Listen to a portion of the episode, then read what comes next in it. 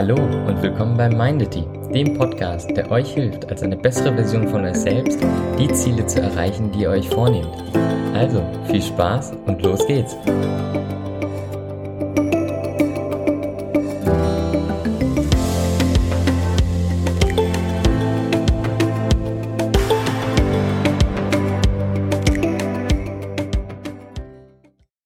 Hey, schön, dass du eingeschaltet hast. Ich habe heute fünf Regeln für dich, fünf Regeln des Lebens, sage ich mal.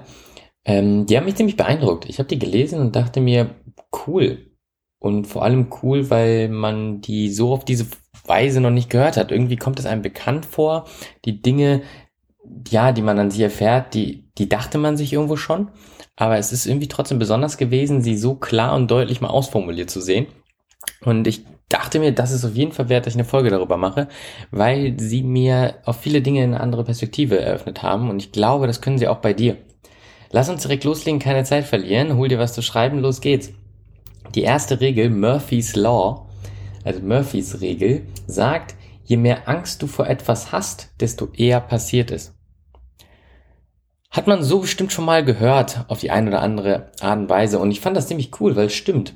Sachen, vor denen man Angst hat, da fokussiert man sich auch drauf. Da setzt man seine Aufmerksamkeit drauf und meistens hat man ja so genau die Perspektive, die man ja eigentlich nicht haben will.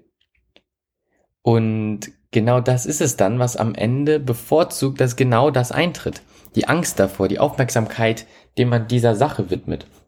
Also Murphy's Law, je mehr Angst du für etwas hast, desto eher passiert ist, kann ich so aus Erfahrung auch komplett zustimmen. Immer wenn ich ja, mir großartig Sorgen für etwas gemacht habe, ist das auch eingetreten. Ich glaube, äh, man kennt auch den Spruch, Eifersucht ist die Leidenschaft, mit, äh, die mit Eifer sucht, was Leidenschaft. Und das ist ja an sich auch nur eine andere Formulierung von Murphys Regel, dass man an sich, ja, dass genau das passieren wird, was man sucht, beziehungsweise wovor man Angst hat.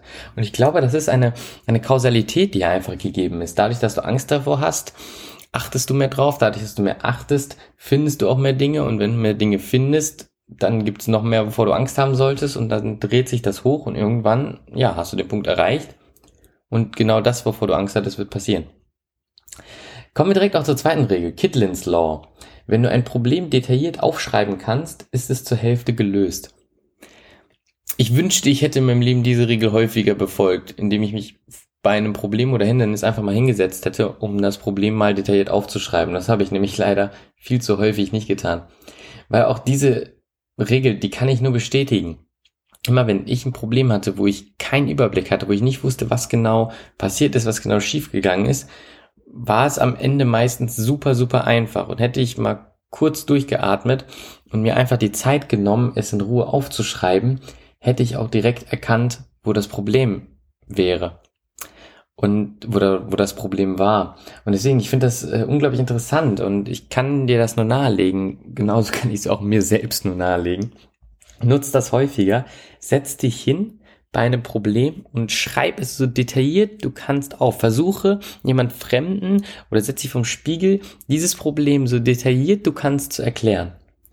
Und wenn du das kannst, hast du meistens schon einen Großteil des Weges zur Lösung abgeschlossen.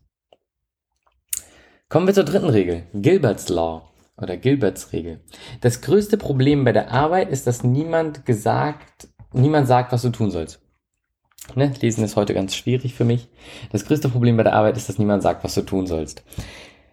Das habe ich, ich glaube, erst vor wenigen Monaten gelernt und zum ersten Mal gesehen.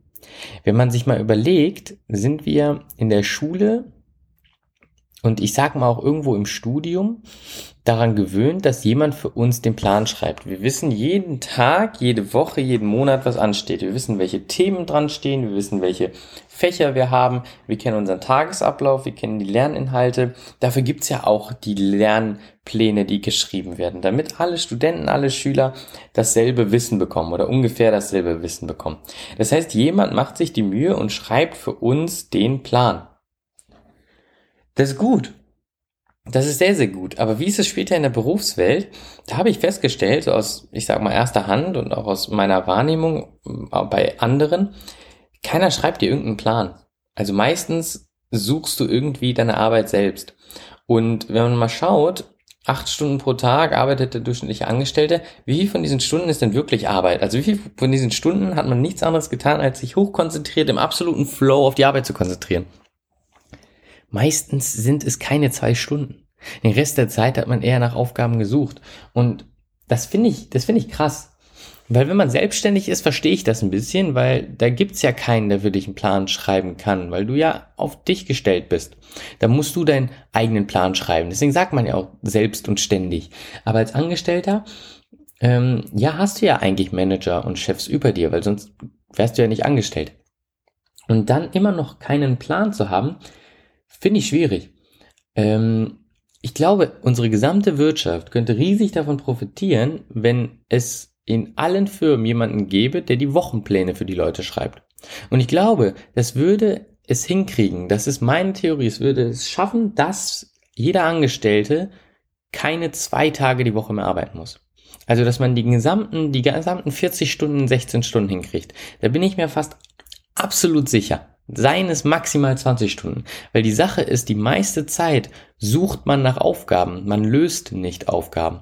Und wenn es genauso wie in der Schule jemanden gäbe, der an sich nichts anderes tut, als von außen den Überblick zu behalten über die anstehenden Herausforderungen, Probleme und To-Dos und diese dann den, ich sag mal, besten Leuten zuordnen, die, also sozusagen die Aufgabe dem gibt, der sie am besten lösen kann, dann müsste man so viel effizienter sein, so viel effizienter sein, die Ressourcen so viel besser nutzen können.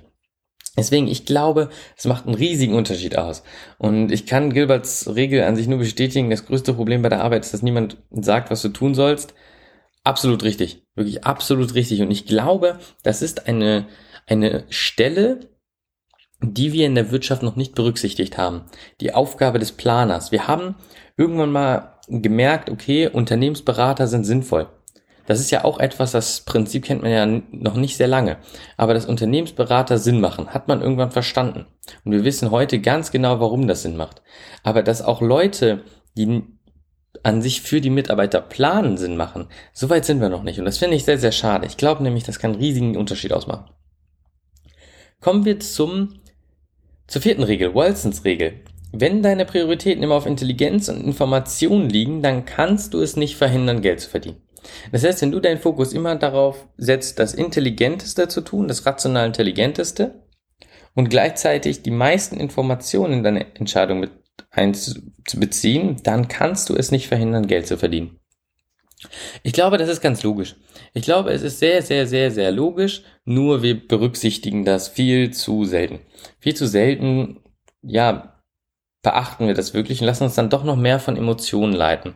Kann ich selbst bestätigen, es ist manchmal schwierig, nur Fakten zu sammeln und diese Fakten in die Entscheidung mit einfließen zu lassen und zu versuchen, keine Art von Emotionen damit einfließen zu lassen.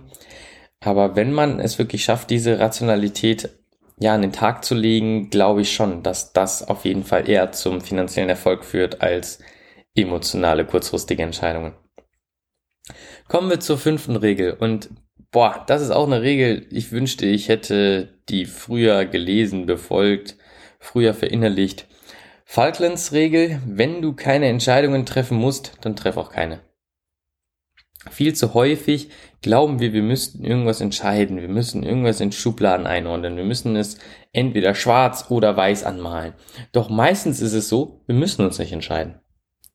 Es gibt keine Entscheidung zu treffen. Wir setzen uns eine Frist selbst. Es ist ja nicht so, dass irgendjemand uns eine Deadline für irgendwas gesetzt hat. Wir machen uns da selber Druck und das Problem ist, die Entscheidung, die wir dann treffen unter selbstgemachtem Druck, ist eine Entscheidung, die eben nicht auf Intelligenz und Information beruht, sondern eine Entscheidung, die auf Emotionen und dem Fehlen von Informationen beruht. Weil wir auf jeden Fall uns hätten mehr Zeit nehmen können und in dieser Zeit hätten wir mehr Informationen sammeln können. Mit den mehr Informationen hätten wir eine bessere Entscheidung treffen können.